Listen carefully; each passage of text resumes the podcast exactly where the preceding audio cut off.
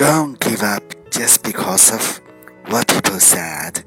Use that as your motivation to push harder.